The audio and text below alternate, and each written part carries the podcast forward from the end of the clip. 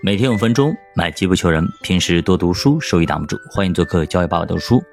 这两天呢，那个各大的平台，包括短视频，都被李玟生前的呃在好声音的这种录音而霸榜，大家听了非常气愤啊！就是这样一个癌症手术和腿部不适的这样一个病人，这个好声音节目组竟然这样的对待他，这样的侮辱他。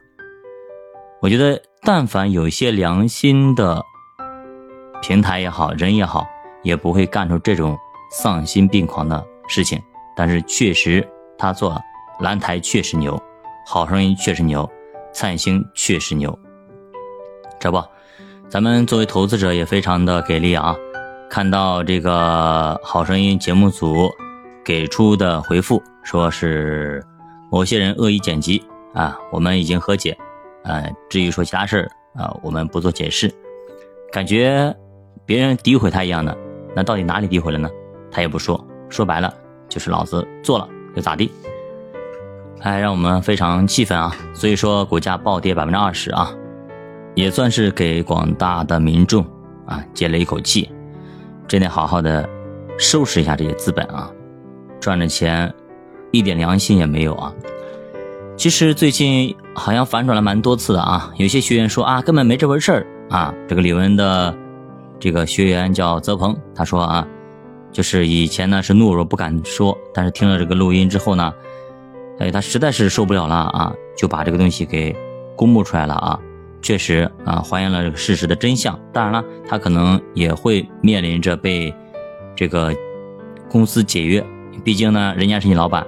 你把公司的一些丑事给爆了出来，那你可能就面临着解约。但是说实话，是真是条汉子啊！我敬你是条汉子。啊这哥们儿估计以后啊，就从这一点来看啊，你的成绩成就不会小啊，不会小，不像那么多啊，蝇营种种啊。所以说刀郎也一样啊。虽然说二十年前被冤枉，但是二十年后啊，确实牛逼啊！我相信啊，只要有真性情的啊。有真善美、诚信的啊，是好品质的歌手，最后的成绩差不了。其实呢，我想了很多，反转了很多次啊，有些说对啊，有些说不对，也是反正反来反去的啊。好像我刚刚还看了一个给这个呃洗白的啊这篇文章，结果呢题目啊就是写着啊谁得了利了，怎么怎么样等等啊，不要被什么眼泪给迷惑了。哎呀，我觉得，哎，那难道有有真相要爆料吗？要反转吗？结果呢，一堆废话和屁话，最后啥也没有。所以呢，你看看，所以说蓝台的这种公关和营销能力确实牛逼啊，不得不服。黑的能说成白的，白的能说成黑的，只要他想说，他都能做到。这一点我确实在舆论公关上啊，确实不得不服。但是现在全民自媒体的情况下，你还能够一手遮天吗？我不知道啊，我不知道。当然，他可以把很多的平台全部买断，全部下架掉，可以。你把很多热点全部下架掉，可以。好像好像很多娱乐热点全下了，只剩下一个股价暴跌百分之二十的这样一个消息，而且很多的自媒体的，呃，这种视频，关于李玟这件事件的视频，很多都发不出来，甚至都给下架掉。这个手段确实不一般啊！好声音真的是非常好啊，好，好，好，非常好。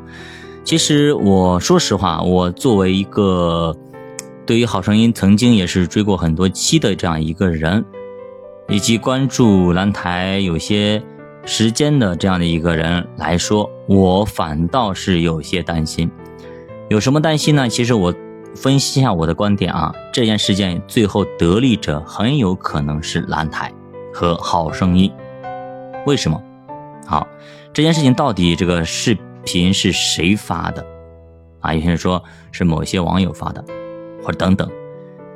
我大胆预测一下，这条声音是不是蓝台自己发的？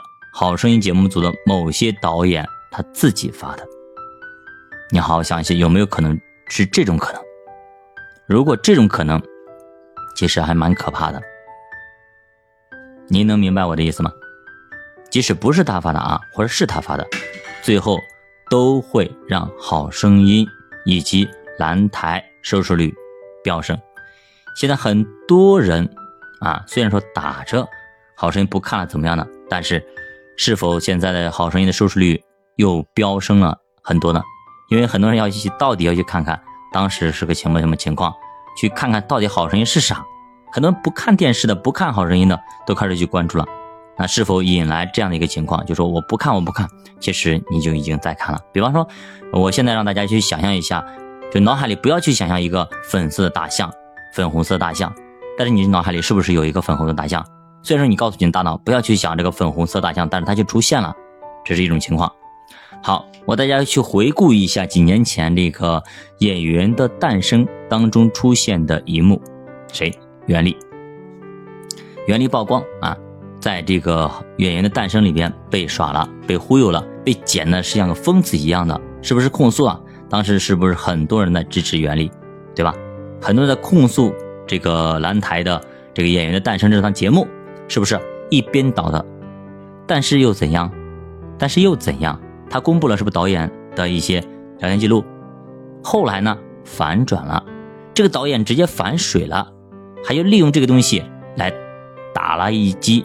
这个袁立的反击战，让袁立之措手不及啊！所以你看，袁立只是蓝台营销自己的怎么样一个棋子而已。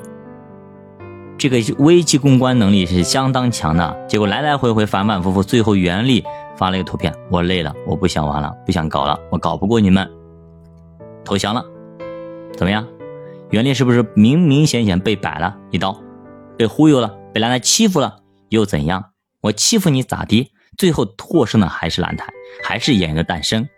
您能明白我的意思吗？最后他交枪投投降了，这个维权的人不维了，我不维权了，我我我惹不起，我拖不起，耗不起，您明白吗？最后嘿，你投诉这家单位，反而呢更硬气了，更厉害了，更火了，更爆了。这次李玟的录音曝光这件事情，是不是还会像上一次那样？袁立那一次事件一样，最后还是以蓝台好声音节目组的完胜而收场呢？你有没有想到这一层？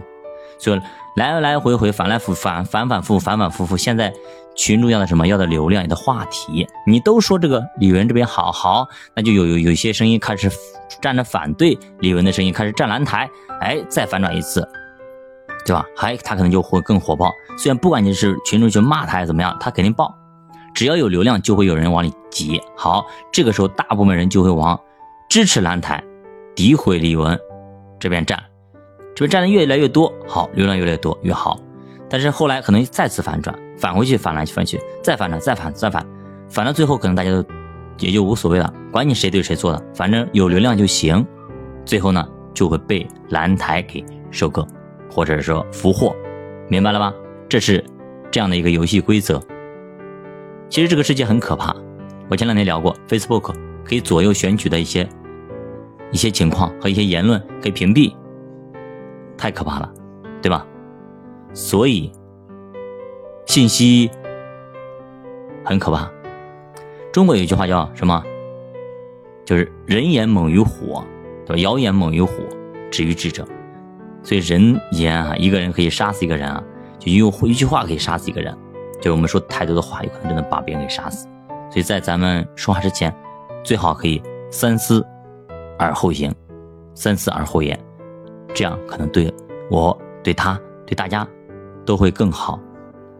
那不知道大家对于这次李玟跟好声音这样的一次 battle，你站谁？